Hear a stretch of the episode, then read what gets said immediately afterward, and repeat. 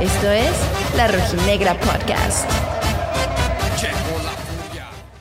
¿Cuántas veces, Atlas? Tanto que hemos aguantado. Muchas veces llegamos hasta este punto del torneo con la única ilusión de sumar al menos un punto que nos alejara de la inminente quema del descenso. Tantas veces viajé en la última jornada por el simple orgullo de portar esos colores, aún sabiendo que ya no había nada en juego.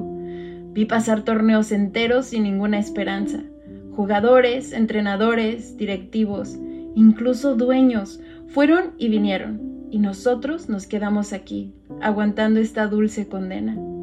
Y en todas esas veces en que éramos eliminados a medio torneo y no teníamos ninguna posibilidad de competir, jamás te abandoné. ¿Por qué lo haría ahora? Ahora que Diego Coca y sus muchachos nos han llevado a la gloria que jamás imaginamos. Ahora que ganamos tres trofeos en menos de seis meses y pudimos vivir lo que nunca antes habíamos vivido. 70 años después, pudimos volver a celebrar. Y no estamos dispuestos a permitir que nadie venga a despertarnos de este sueño. Vamos a Nueva York, al legendario estadio de los Yankees, con la ilusión a tope para poder traernos nuestro primer título internacional a casa. Así que el festejo del bicampeonato continúa, confiando en el equipo y en que darán la vida por estos colores como la damos nosotros.